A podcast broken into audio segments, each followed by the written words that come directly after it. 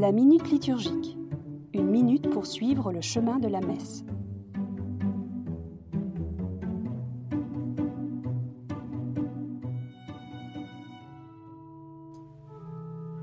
Donnez-vous la paix.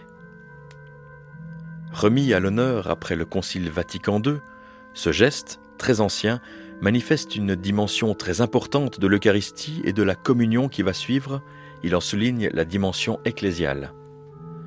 Si intime qu'elle soit, l'Eucharistie ne peut être le fait d'individus seulement juxtaposés, elle engage une communauté de frères unis par les liens de la charité.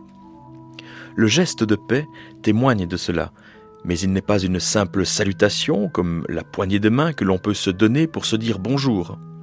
Il n'est pas non plus le constat d'un état de fait, on se connaît, on s'aime. C'est un acte décisif qui annonce l'avenir du royaume de communion et nous en approche quelque peu. La paix du ressuscité nous est acquise, nous est offerte, mais doit progressivement trouver son effectuation dans notre vie et celle du monde.